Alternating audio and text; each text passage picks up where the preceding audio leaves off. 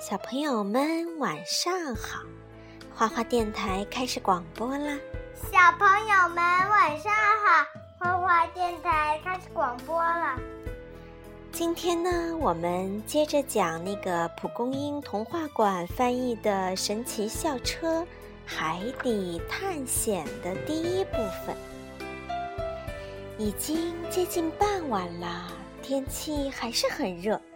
我们一整天都在为海洋科学展览做准备。卷毛老师看到我们的工作成果，倒是很满意，很开心。妈妈，可我们却累坏了。妈妈，嗯，你看两个大海胆。对，格雷制作的。天哪，天气可真热。格雷说。凯莎说：“卷毛老师穿的真凉快。”是啊，看上去够酷。拉尔夫说：“阿诺，大海是不是很有趣呀？”卷毛老师正在问阿诺呢。妈妈，嗯，你看看，他想摸摸这个小螃蟹壮不壮，结果小螃蟹夹了他一下。对，这个小螃蟹呢是阿诺和阿曼达负责养的小寄居蟹，名字叫做赫尔曼。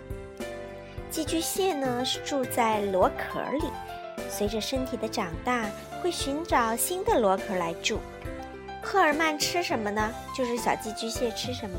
它吃小鱼，还有带贝壳、带硬壳或者带贝壳的那种的生虾。啊，对的，很正确。它吃剁碎的鱼肉啊，或者是带壳的生虾。地球是一个水球，旺达的笔记写着。地球上的水域面积远远大于陆地。妈妈，我给你念一遍可以吗？好。北太平洋，南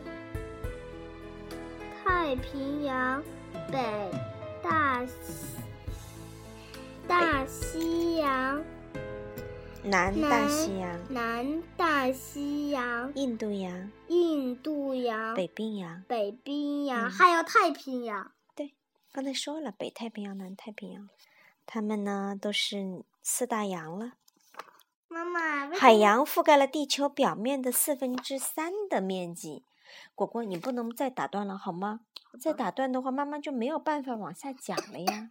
好，好，坐端正。海洋动物游泳的示意图已经做好了，我们正在往墙报板上贴。这时有人说了一句：“要是能去海边游泳就好了。”这个游泳示意图是什么呀？妈妈是谁说的？有个人知道吗？是其中任何一个小朋友都有可能。你不要动这个。鱼类怎么游呢？鱼类是左右摇摆尾鳍游泳。鲸鱼是怎么游呢？鲸鱼是上下摇摆尾鳍游泳。水母呢？是身体打开呀，呈伞状，再迅速的合上。喷射水流产生向上的动力，乌贼呢？它是吸水进入体内，再挤压射出，产生向前或者向后的动力。动力。卷毛老师突然抬头说：“同学们，其实我早计划好了，明天就带你们去看大海。你现在开始不要说话了，行吗？”没问题。大家欢呼起来。有时候有一个古怪的老师，并不是一件坏事。哦，卷毛老师是说要去海边吗？我们可以在那儿玩耍和游泳了。别问了，快回家收拾东西吧，明天就得出发了。海水为什么是咸的呢？蒂姆的笔记：海水中大部分的盐分来自岩石。当海水侵蚀岩石时，盐就融入到海里了。一立方米海水中大约能提取出三十五千克的盐。第二天，大家穿着沙滩装出现在校车房，我们兴奋地登上了那辆老校车。卷毛老师很快发动了汽车。哦，太棒了！我们已经迫不及待地准备在阳光下尽情享受了。两个孔。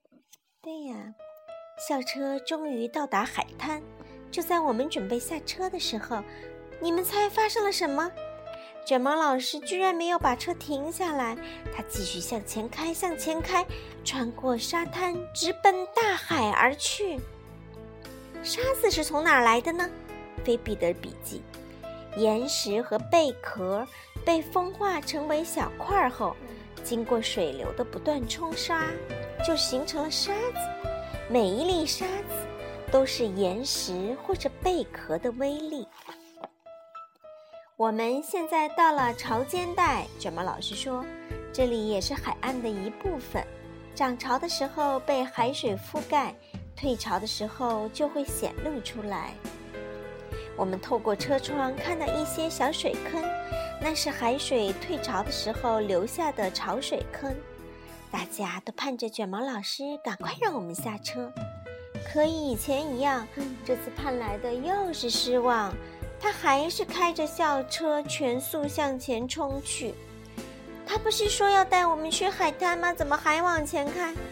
不对，他说要带我们去看大海。哦，我猜他是真的要带我们到海里去了。海水涨了，里面有很多水生植物、动物，对吧？贻贝、海星、海藻、帽贝、绿蟹、海胆，真多耶！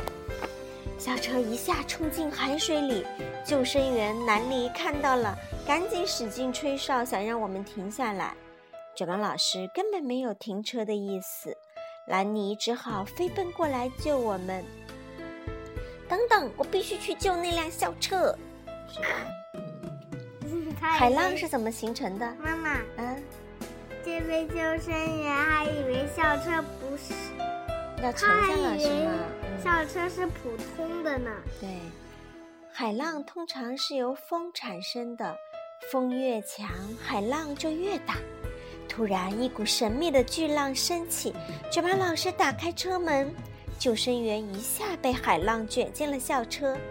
这时，窗外除了波涛汹涌的海水，什么都看不见了。我们吓得都不敢睁开眼睛，只一个劲儿的哇哇乱叫。嗨，大家好，我是救生员兰尼。哦，太好了，现在我觉得安全一点了。我们正在往下沉呢。同学们，认识海洋最好的办法就是近距离的观察它，用不着靠这么近吧。当我们再睁开眼睛的时候，周围的一切变得好安静啊！我们已经在海里了，而且还发生了一些变化。老校车变成了一艘潜水艇，每个人都穿上了潜水服。我们早高了早早该料到，这是卷毛老师安排的又一次疯狂旅行。我们刚回过神来，卷毛老师就开始给大家讲解起海洋知识来。我们现在正穿过大陆架，他说，大陆架从海岸一直延伸至水下一百八十米处。同学们，我们下潜的越来越深了。什么是大陆架呢？地球上所有大陆的边缘都会向海洋自然延伸，其中被海水覆盖的部分呢，就叫做大陆架。大陆。大洲是指地球上最主要的七块陆地，是非洲。哎呦我的妈了！非洲、南极洲、亚洲、大洋洲、欧洲、北美洲和南美洲。卷毛老师觉得这时候该让我们下车了。谢天谢地，好在有氧气瓶。一下车。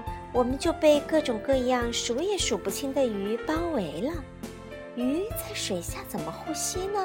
阿曼达的笔记：它有鳃。对，人类是利用肺从空气中吸入氧气，鱼类呢是利用鳃从水中吸入氧气。水流入鱼的嘴里，经过鳃再排出。往下看，在海底，龙虾。正在捕捉螃蟹，海星呢挥舞着它们的胳膊，用力地掰开蛤蜊。水母轻轻地从我们身边飘过，利用有刺的触手捕捉小鱼。海洋里到处是生机勃勃的景象呀。不过妈妈要提醒你，如果我们在海滩边玩，碰见了水母，能不能碰呀？为什么？水母会蛰人的。记住了啊，有些水母是有毒的，千万不能用自己的小手去抓水母，知道了吗？它长得再好看都不要。对，水母为什么不是鱼？一条真正的鱼必须有脊椎、鳃和鳍，水母不具备这些，所以不是鱼。许多生活在海洋中的动物实际上是无脊椎动物。以下呢，就是一些无脊椎动物：有水母、海星、贝类和甲壳类。嗯，好，再讲最后一页，我们就要休息了。没问题。卷毛老师告诉我们，水中还存在一些我们肉眼看不见的生命，浮游生物和浮游植物啊，真聪明啊！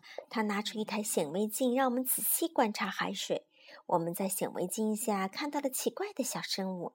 卷毛老师说，这些微小的生命就叫做浮游生物。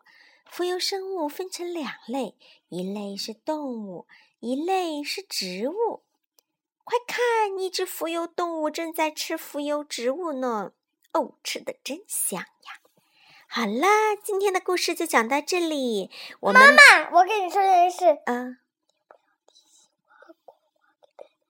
嗯嗯，好。